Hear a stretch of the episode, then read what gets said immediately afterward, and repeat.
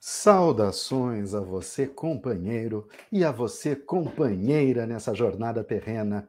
Meu nome é Wilson Roberto Garcia e este é o programa Visão Espírita, a edição de número 352, aqui de Piracicaba. Lembrando que o programa Visão Espírita está no ar desde o ano de 1999 em Santa Bárbara do Oeste e desde 2014 com a edição de Piracicaba.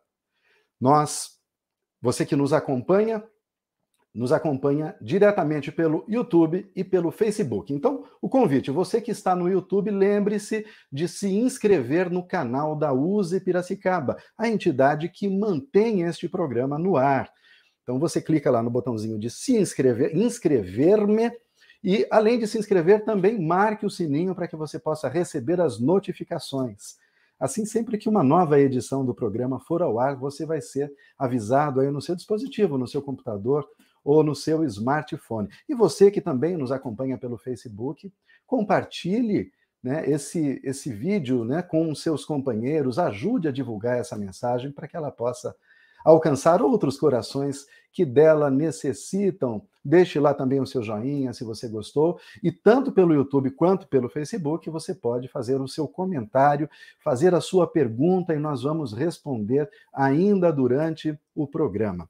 Na edição de hoje, nós temos a alegria de receber esse companheiro e essa companheira.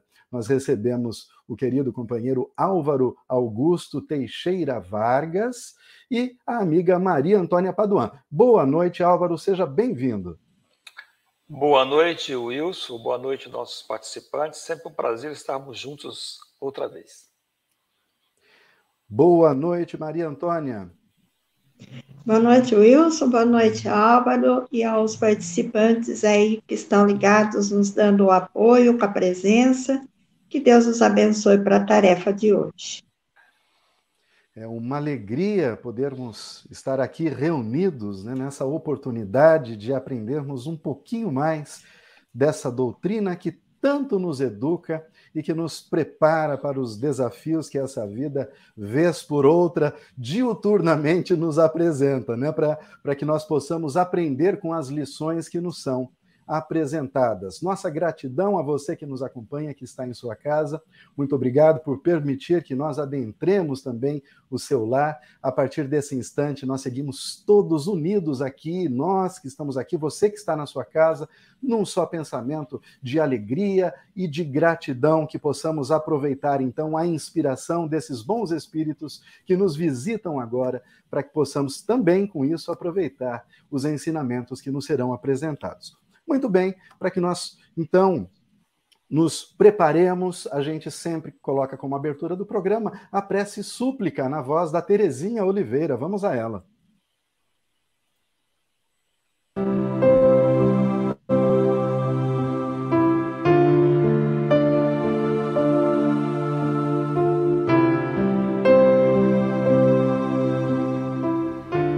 Súplica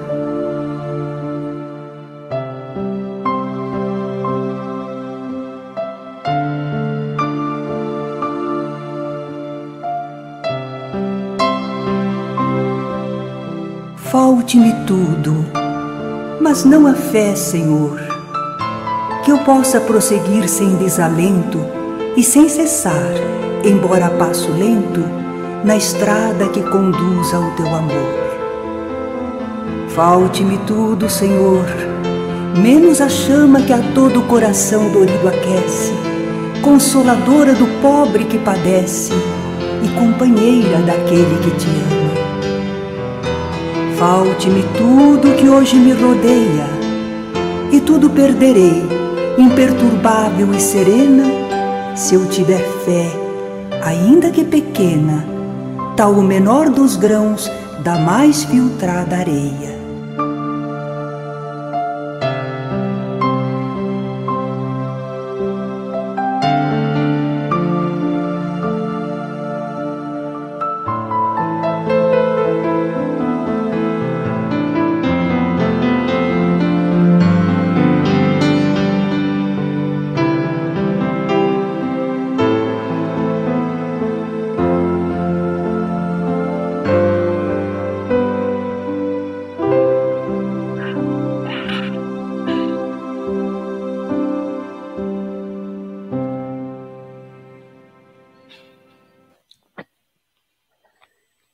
Muito bem, queridos irmãos e irmãs, como eu disse, hoje o programa gira em torno do tema o bem e o mal.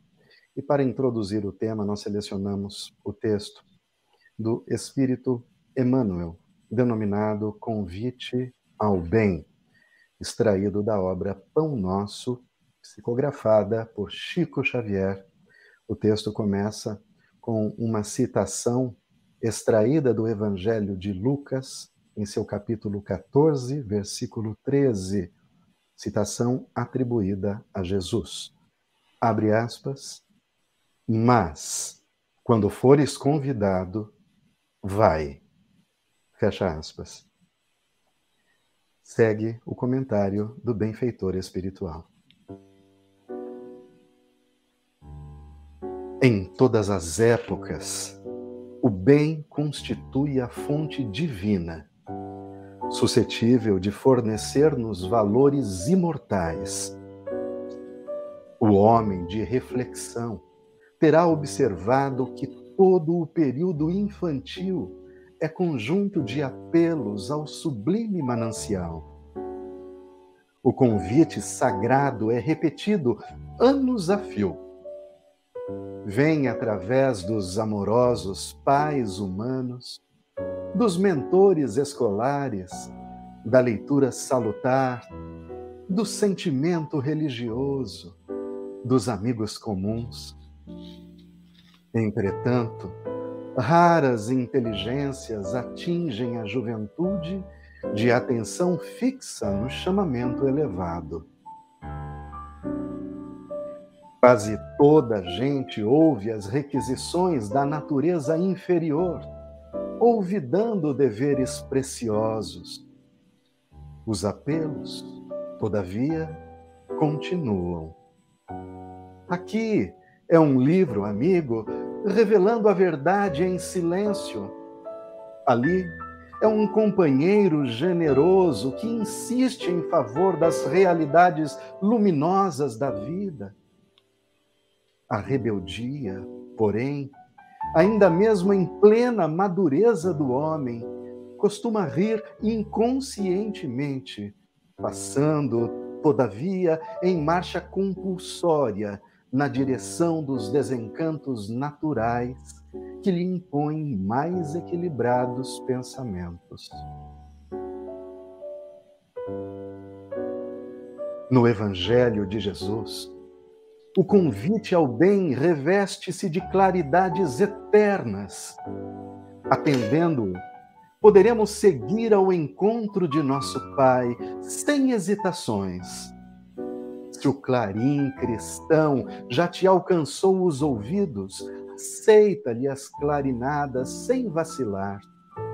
Não esperes pelo aguilhão da necessidade. Sob a tormenta, é cada vez mais difícil a visão do porto. A maioria dos nossos irmãos na terra caminha para Deus, sob o ultimato das dores, mas não aguardes pelo açoite de sombras, quando pode seguir calmamente pelas estradas claras do amor.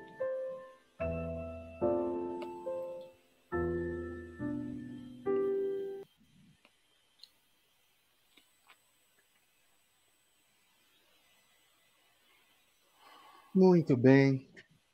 Depois desse chamamento, desse convite do Espírito Emmanuel, eu primeiramente passo a palavra ao amigo Álvaro Augusto Vargas, Álvaro, para que você possa comentar livremente o que o mentor espiritual vem nos trazer nessa sucinta mensagem.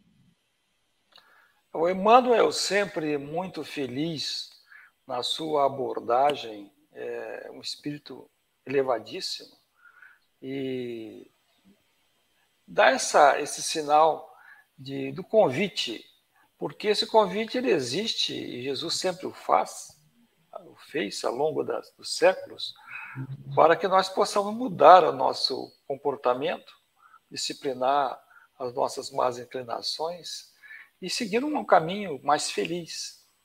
Mas ele fala mesmo, né, raros jovens atendem é, a, a, a sua inteligência para questões superiores. E isso leva o indivíduo, às vezes, é, se envolver, buscar caminhos equivocados que vão lhe causar grande sofrimento. Felizmente, o Espiritismo, a ciência, a filosofia e religião, é, por trazer uma mensagem da fé raciocinada, por ser o consolador que explica as razões das diferenças sociais, das dificuldades que nós passamos aqui, os jovens hoje, as pessoas mesmo de mais idade, à luz da razão, à luz do raciocínio, podem ter um entusiasmo maior, uma, um dinamismo maior e atender o convite ao bem. A gente recorda que num, num mundo como o nosso, um planeta ainda muito atrasado, onde predomina a maldade, atender os convites ao bem pode significar para alguns, de forma equivocada, que está sendo perdendo oportunidades de ganho, de vantagens, mesmo indevidas, porque muitos fazem as coisas erradas. Mas ah, esse esclarecimento que o Espiritismo dá, onde ele chama a nossa responsabilidade para atender realmente ao convite do bem, que insistentemente Jesus nos faz, é a melhor forma de ter uma vida equilibrada, uma vida serena, mentalmente sadia. E isso continua a acontecer. Né? Então, as casas espíritas, com suas palestras, suas informações, estão sempre levantando essa questão do convite ao bem.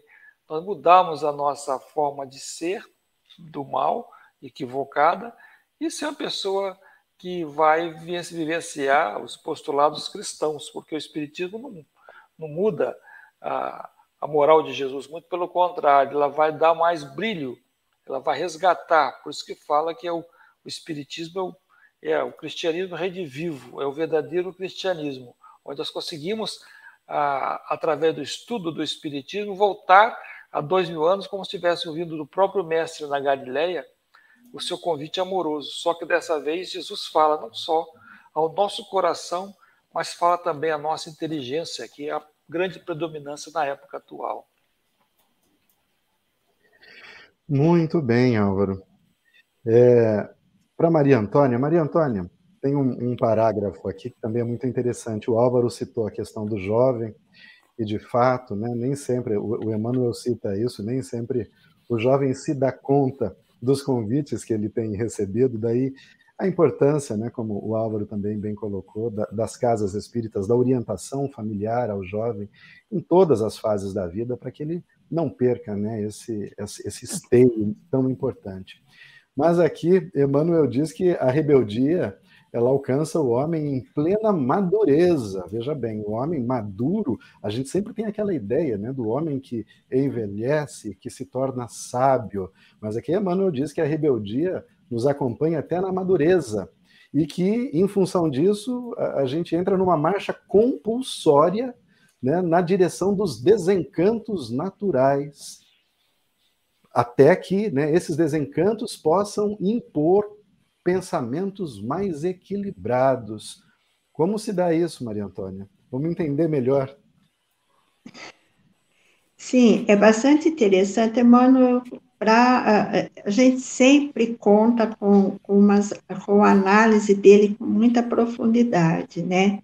Ele toca num ponto crucial do ser humano. Por que, que é que o ser humano, apesar de ser chamado, apesar do homem estar sempre sendo chamado, há dois mil anos, Jesus é, trouxe com muita clareza a proposta de mudança de atitude para que as pessoas pudessem dirigir ao bem, ao amor, e a gente continua cometendo os mesmos erros. É, eu vejo assim, tem muita, tem muita relação com o ambiente que nós vivemos na Terra. Por isso, como Álvaro falou, a doutrina espírita, ela nos traz uma conscientização mais profunda e uma clareza maior dos ensinamentos de Jesus. Porque quando Jesus aqui esteve, ele falou por parábola, porque ele conversava com pessoas que não tinham ainda o amadurecimento necessário para receber o convite, entender e seguir o convite. E, no entanto, ele conseguiu muitos adeptos naquela época, mesmo falando por parábola. Daí, quando a gente vê a evolução histórica do homem na sociedade, nós vamos vendo que os vários ciclos pelas quais nós passamos na sociedade, ao ponto de nós chegarmos a uma influência tão grande no materialismo entre os homens, fez com que os homens se distanciassem muito das questões espirituais, né?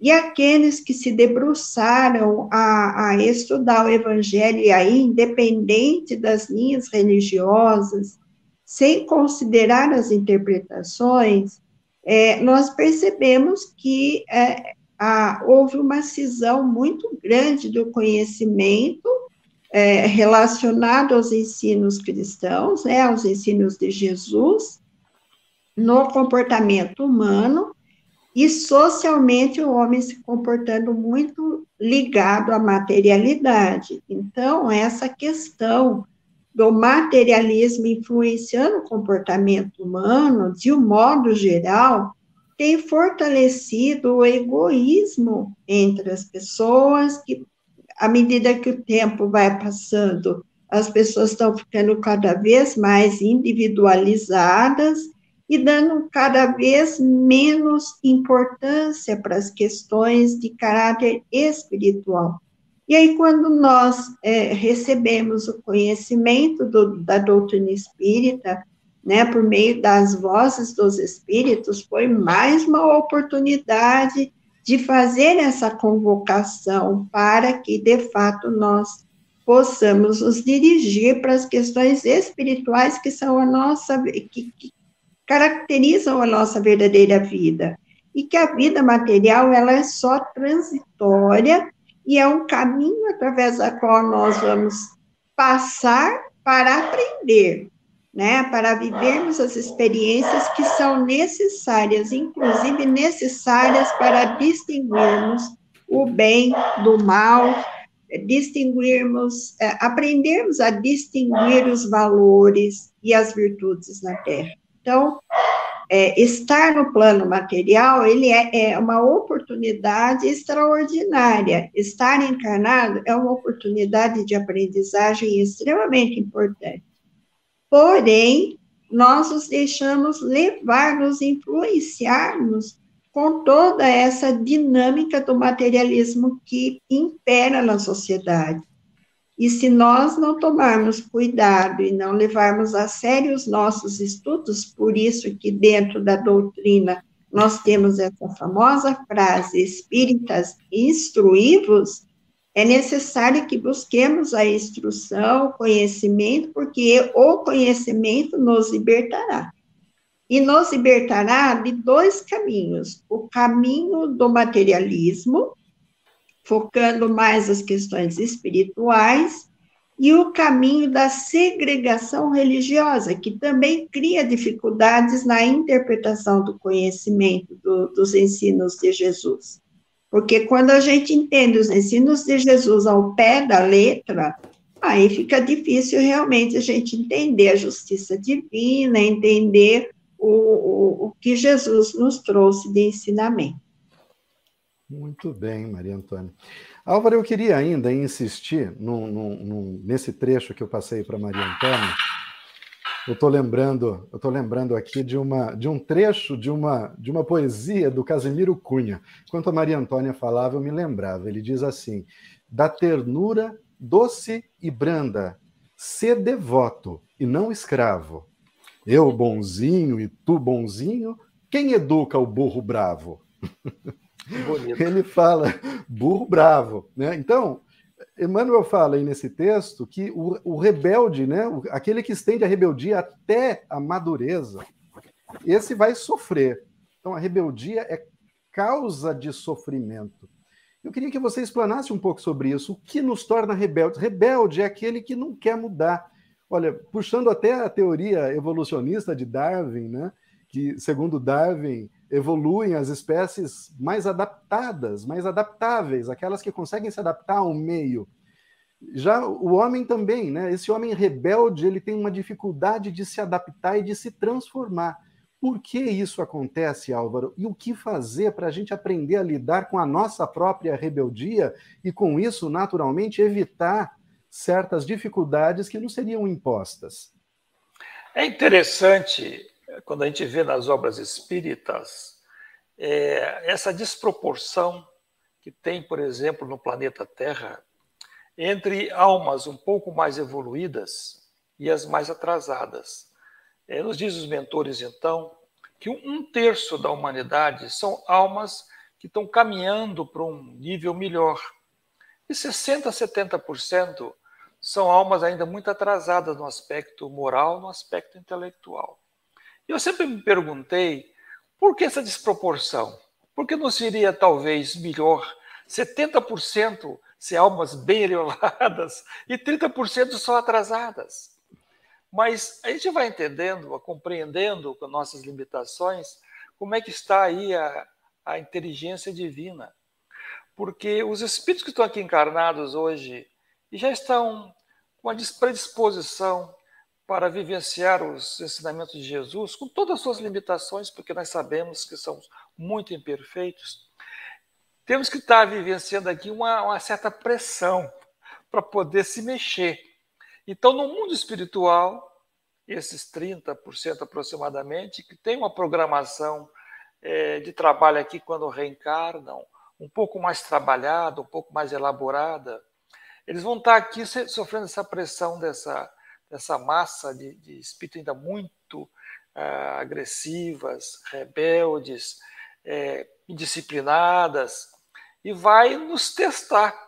Porque como é que você vai saber se a pessoa realmente ela consolidou o evangelho do mestre é no ambiente de paz?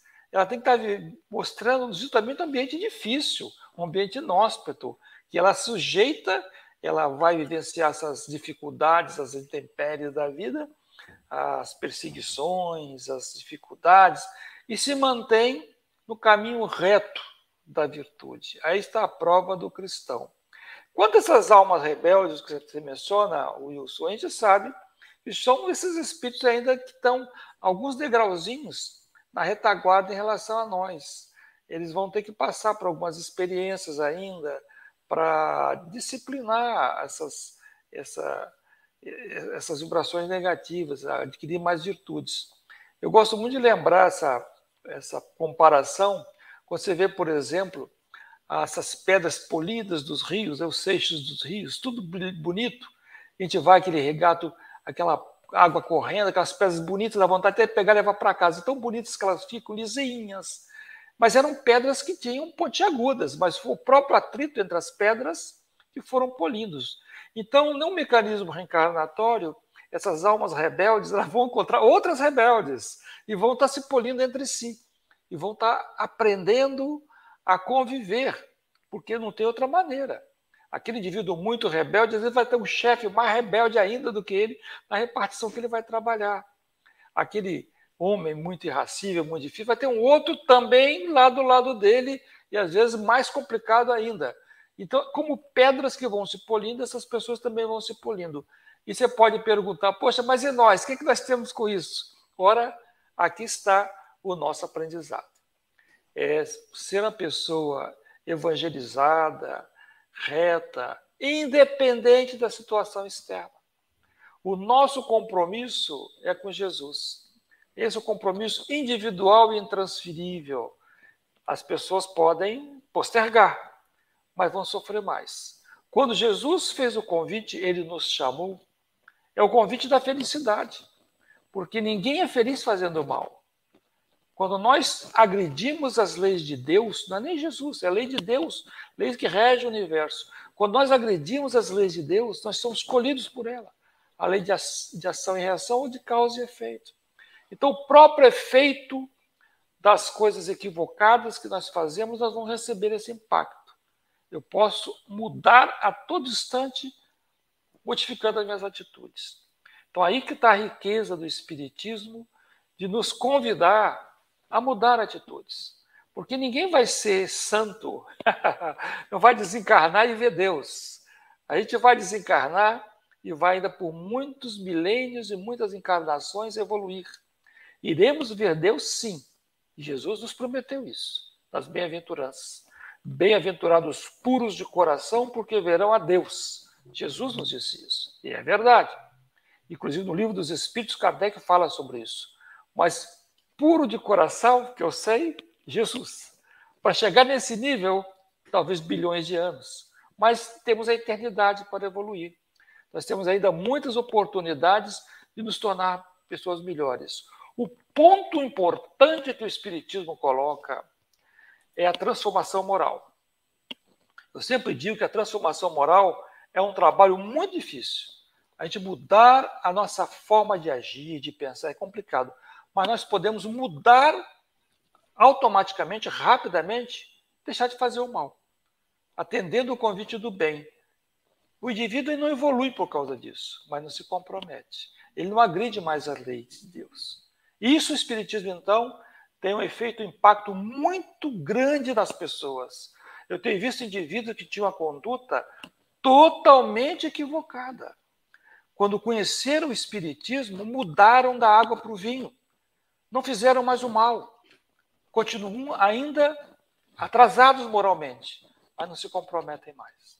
Então, eu acho essa é a grande beleza da doutrina espírita, quando fala ao raciocínio, à intelectualidade do homem do século XXI, para de errar, para de, de, de agredir a, a, a lei, porque você será agredido por ela. Então, esses indivíduos ainda recalcitrantes do mal, gradativamente vão mudar. Eles podem mudar de uma forma mais rápida, por exemplo, conhecendo o Espiritismo e vivenciando seus postulados, ou através da própria vida, porque a vida também é uma grande mestra para nos ensinar o caminho do bem.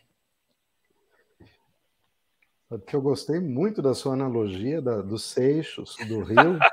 A vida é um grande rio, né? Isso explica muita coisa. Eu estou cheio de ponta ainda, todo quadrado, estou batendo cabeça ainda, estou rolando. Vou ter que rolar muito ainda, trombar com outros seixos, até a gente ficar mais arredondado, né? Mas a gente, a gente vai seguindo. Todos Álvaro, nós, Todos nós. E Álvaro, eu tenho certeza que muitos dos companheiros e companheiras que estão nos acompanhando aqui, quando você fala, ele, eles estão pensando, né? mas será que eu estou na turma dos 30%? Ou será que eu estou na turma dos 70%?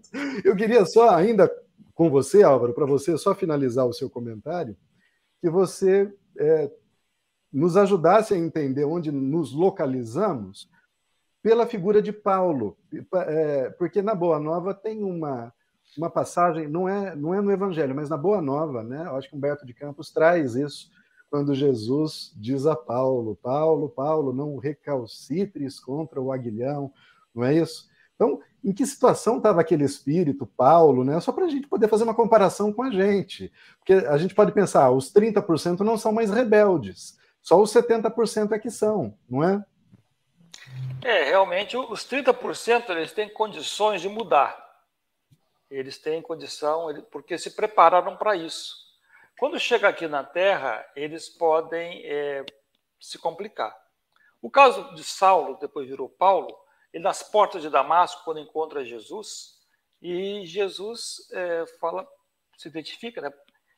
Quem és? Ele diz, eu sou Jesus, né? E ele compreende. E ele, Jesus fala com ele: não recalcitres contra o aguilhão. Porque até então ele estava como um rabino, ele foi um assassino, perseguia os cristãos.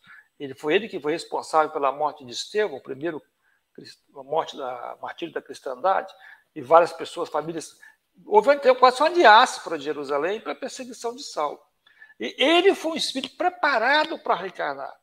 Saulo não chegou assim do nada. Jesus o convidou no mundo espiritual. Aí você vê que esse preparo, isso colocou muito interessante, esse preparo desses 30% não quer dizer que não vai pisar na bola aqui na Terra. O Saulo ele pisou feio. Então, mas depois mudou. Mudou onde ficou, seguiu o caminho correto. Foi essa coluna de sustentação do cristianismo primitivo. Então, nós, todos nós, somos preparados, mas podemos aqui é, errar. Eu me lembro muito da, da conversa no Bandeirante com, com, com Ismael, antes de reencarnar na Terra, na época dos Bandeirantes, ele vinha com essa missão, ele preocupado ele falou assim, olha, a água mais pura em contato com a terra vira lama. Porque é aí que está a prova nossa. Sabe? A prova nossa é aqui na Terra, você vai ver corrupção, roubo, é, a justiça injusta, a questão socioeconômica. Você vê tanta coisa errada, vem cá, por que, fazer, por que eu não vou fazer também? Essa é a pressão.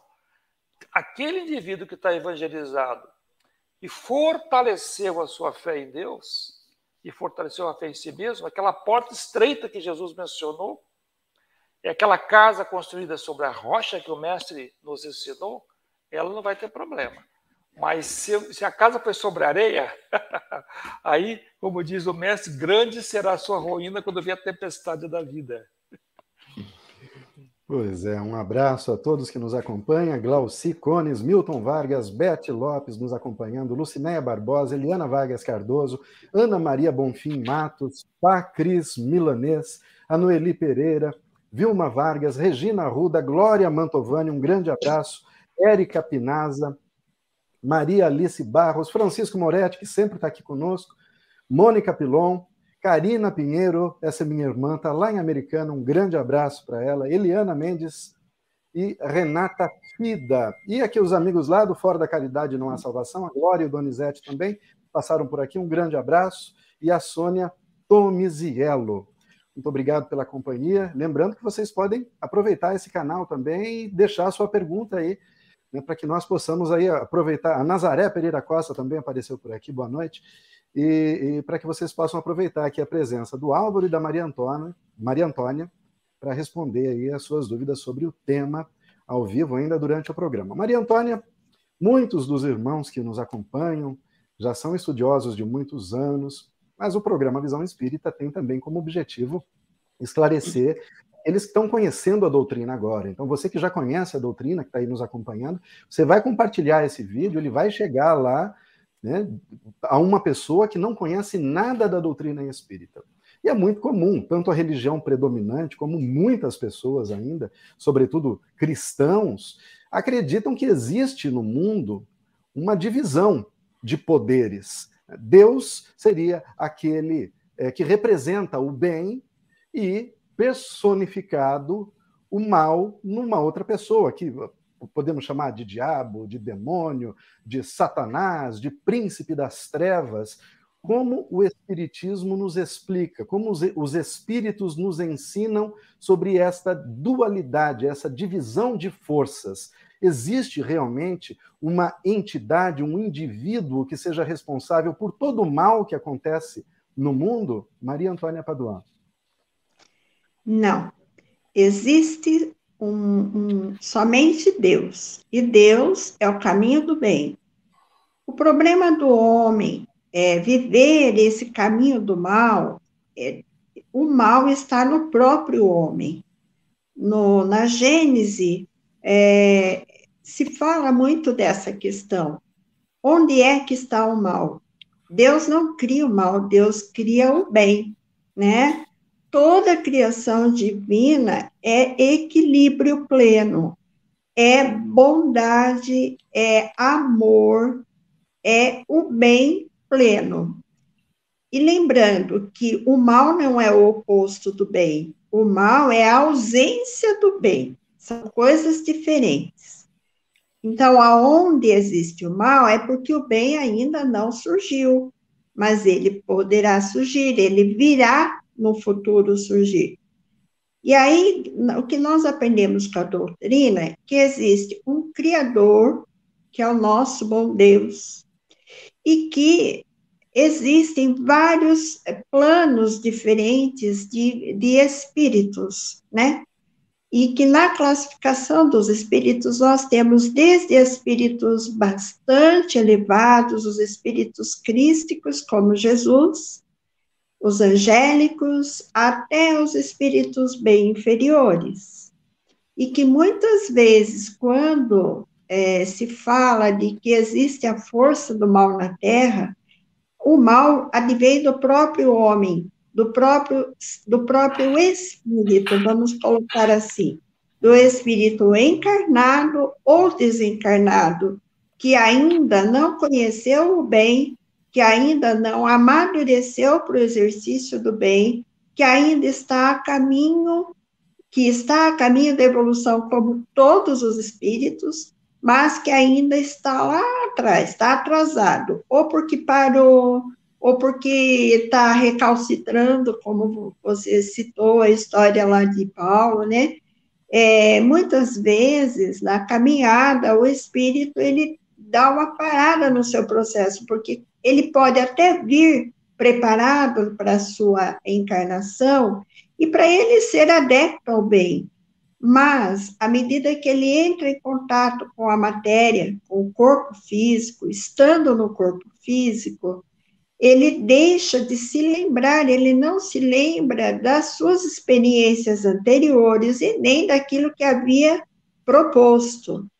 E muitas vezes, quando ele dorme, ele até é relembrado pela espiritualidade dos seus compromissos mas às vezes os estímulos do plano carnal é muito maior.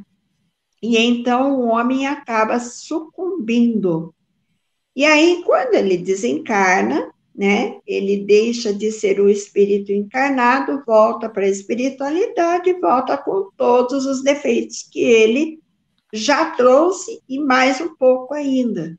Então, o mal que existe não existe porque existe um espírito superior que tem a mesma capacidade de Deus. Porque senão é negar a existência de Deus. E Deus não cria o mal. Deus só estabeleceu na sua criação o equilíbrio, as leis naturais para que todos nós pudéssemos vivenciar de acordo com essas leis, leis naturais e pudéssemos progredir. E os espíritos são criados simples e ignorantes, e à medida que o espírito vai progredindo na sua jornada, ele vai adquirindo cada vez mais a consciência, e com a sua consciência ele tem o livre-arbítrio.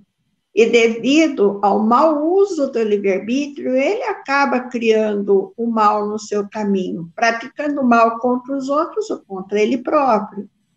Mas um dia esse espírito também vai se despertar como há pouco o, o Álvaro falou, da importância de mudança de atitude, é muito importante que tenhamos essa consciência e que, se hoje ainda estamos é, peregrinando no caminho do mal, a oportunidade de fazer o bem sempre está no nosso caminho. E que nós até podemos sofrer influências de espíritos que se comprazem no mal, mas nós podemos sofrer a influência de acordo com os nossos padrões de pensamento, com a nossa forma de viver, com a nossa conduta. Nós acabamos atraindo essas forças negativas para nós que fortalece o mal em nós.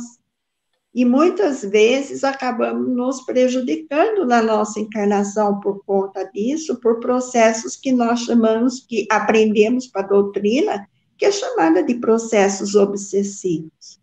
Então, aquilo que as outras doutrinas falam do, da ação dos demônios, na verdade não existe demônios. Existem espíritos que são nossos irmãos, que estão a caminho da evolução, mas que ainda estão bastante atrasados, que se comprazem no mal.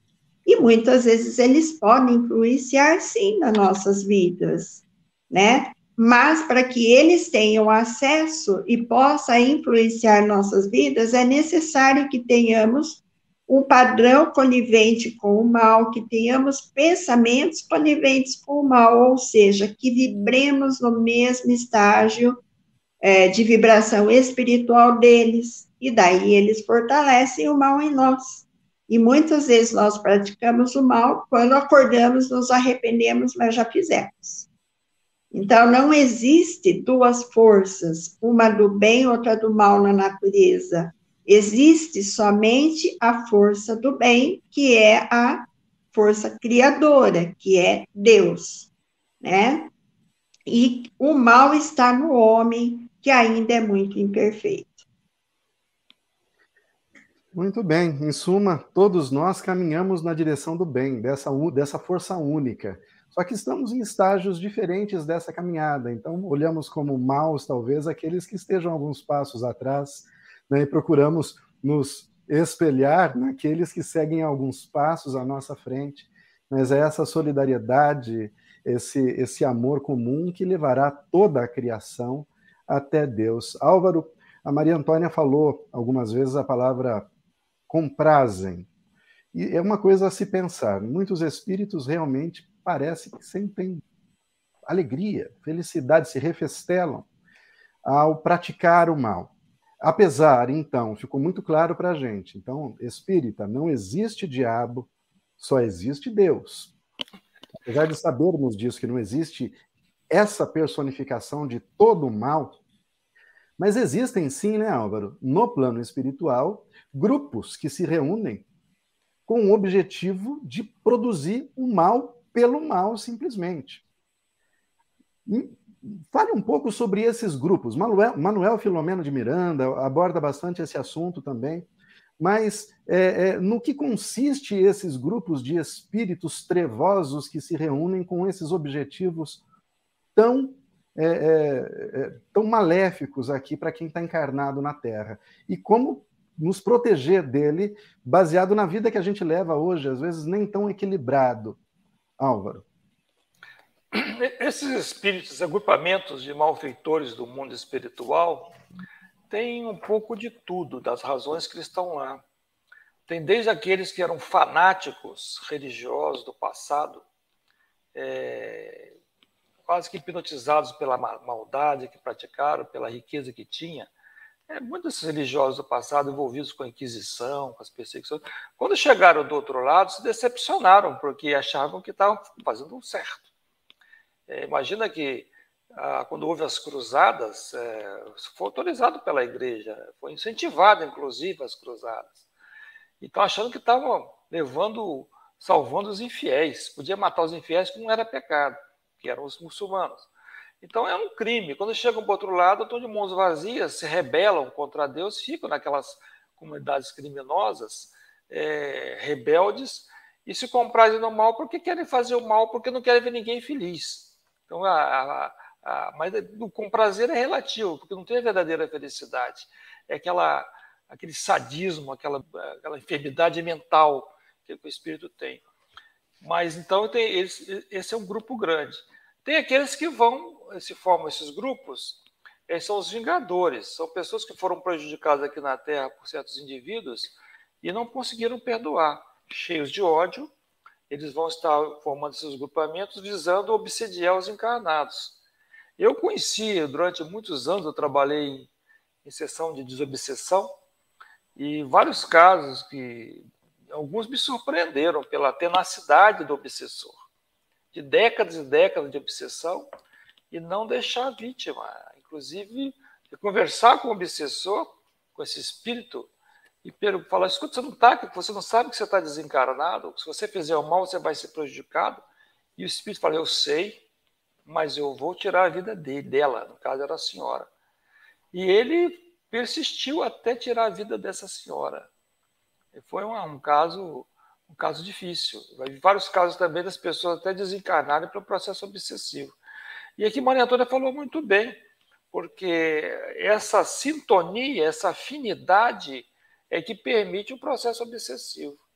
É, tem vários casos que o obsessor quer prejudicar a vítima, mas aí a, a, vítima aqui na Terra ela se transforma moralmente, começa a frequentar um centro espírita, lê boas obras, modifica suas atitudes, o seu campo mental é diferente, aí o obsessor não tem como se aproximar mais.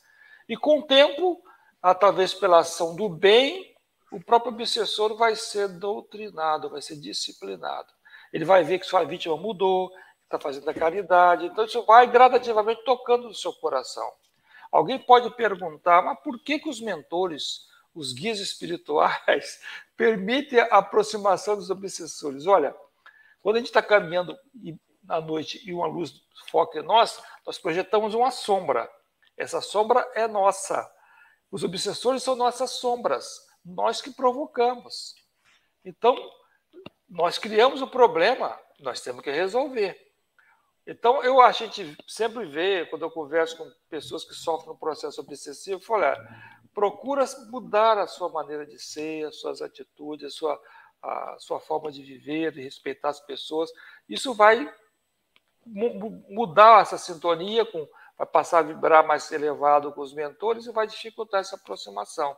Porque, embora não tenha aí, o Antônio, Maria Antônia disse muito bem, não tem a figura do demônio enfrentando Deus, não, não existe. É a ausência do bem.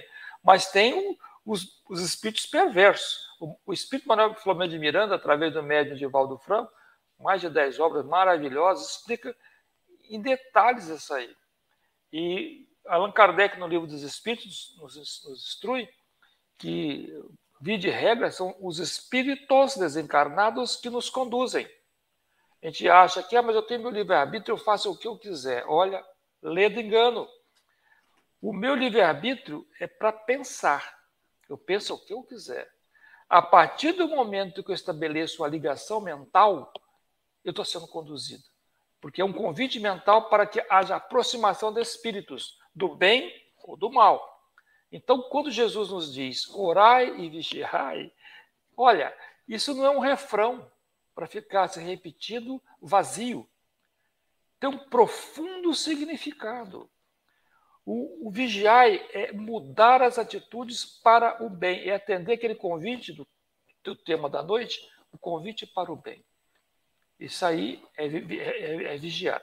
E orar é buscar na oração as energias necessárias para enfrentar os desafios. A vida na Terra não é fácil. Nós mencionamos aqui o apóstolo Paulo, preparado e fracassa no seu, tropeça no seu início de forma desastrosa.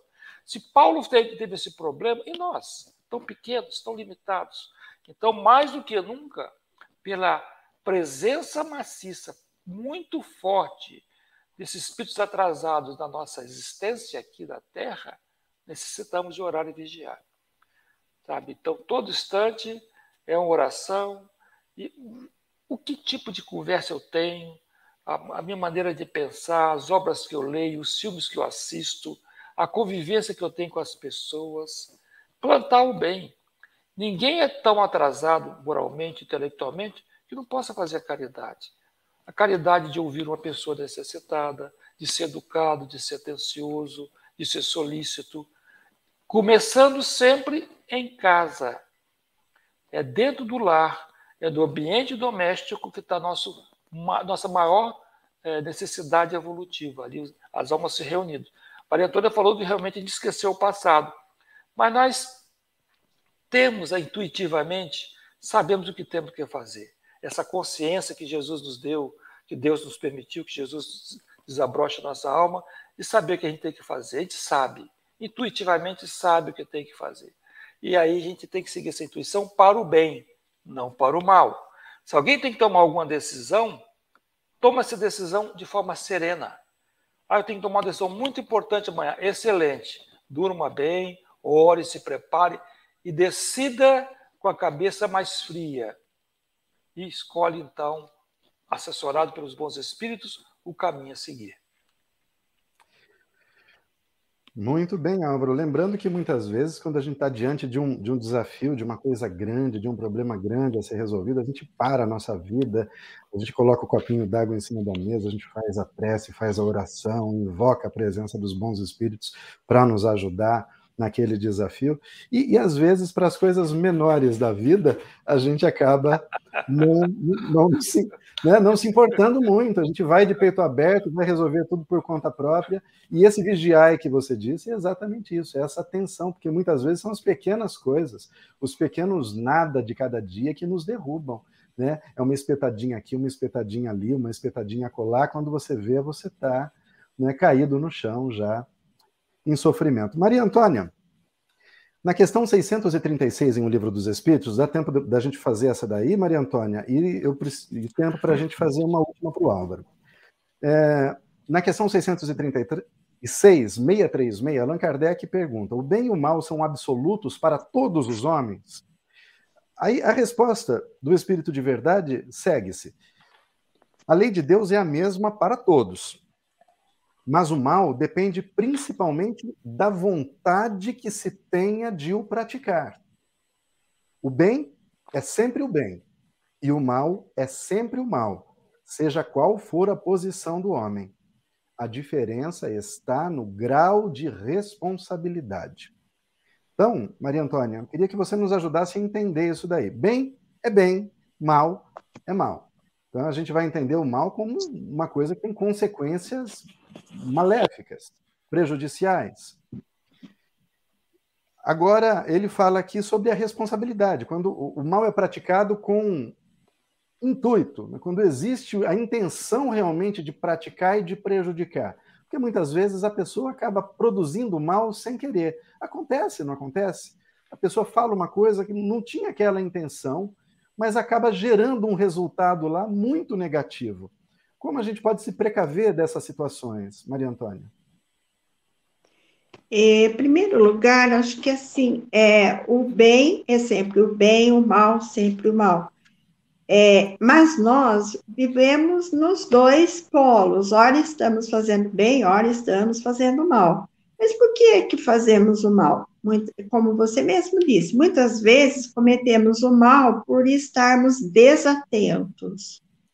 E a desatenção nos leva a agir, muitas vezes, levado pelo instinto, pelo instinto de defesa, pela necessidade imediata que a gente tem em uma determinada situação. Mas um dos elementos extremamente importantes que nos guia nas nossas decisões é estar atento quando vamos escolher aquilo que vamos fazer, ou seja, quando vamos tomar uma atitude, é olhar se aquilo que nós estamos fazendo é aquilo que realmente não vai ferir o outro. Ou seja, nós temos tomar como parâmetro se queremos que os outros, como é que queremos que os outros ajam com a gente? Se nós queremos ser respeitados, nós temos que ter atitude de respeito. Então, vamos avaliar a nossa atitude. Qual vai ser o tamanho do mal pela nossa escolha? Se a nossa escolha levar é, consequências ruins para o outro, nós não podemos agir assim. Então, como nós temos o livre-arbítrio e temos a consciência, a capacidade pensante, é importante que façamos essa análise antes de tomar a decisão. O Álvaro citou uma maneira bem adequada, né, que nós, enquanto espíritos encarnados, utilizamos, que é ter serenidade, refletir. Então, diante de decisões importantes, nós temos que, que refletir. Agora, às vezes, existem situações que temos que tomar uma atitude imediata, mas para realmente, tomarmos uma atitude imediata, sem muita reflexão, sem fazer muita análise, é preciso é preciso que tenhamos o hábito de ter boas atitudes que tenhamos o hábito de nos conduzir no bem. Porque quando nós estabelecemos esse padrão de comportamento no bem, naturalmente, toda vez que temos que agir, nós vamos agir pelo caminho do bem.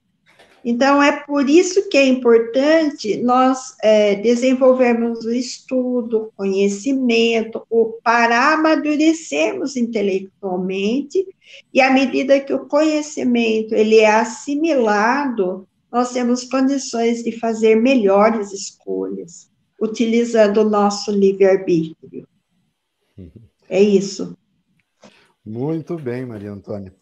Olha, eu vou é, judiar um pouco do Álvaro aqui agora, Álvaro, porque a pergunta que eu vou lhe fazer, por si só, tenho certeza que você poderia fazer uma palestra com esse tema, só com essa pergunta. Só que você tem não mais do que três, quatro minutos para responder.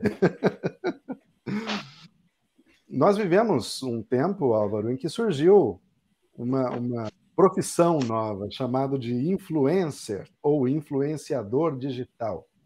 Todos Sabemos, em sociedade, nos influenciamos mutuamente.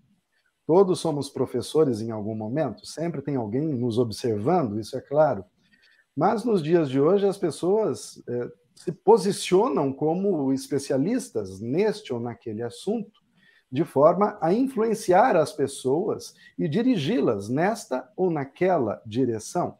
A questão 639 em O Livro dos Espíritos Allan Kardec questiona: o mal que cometemos não resulta muitas vezes da posição em que os outros homens nos colocam?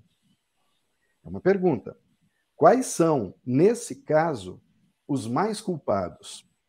E a resposta do Espírito de verdade é: o mal recai sobre aquele que foi o seu causador. Assim, o homem que é levado a praticar o mal pela posição em que seus semelhantes o colocaram é menos culpado do que aqueles que causaram esse mal, porque cada um será punido não só pelo mal que haja feito, mas também pelo mal que tenha provocado. Então, é, eu queria que você comentasse sobre isso, desses perigos do nosso mundo moderno, sobretudo o mundo digital. Às vezes, uma publicação aparentemente sem sem nenhuma intenção, pode levar outras pessoas a responderem de forma violenta, a produzirem um mal. Então, percebemos aqui que essa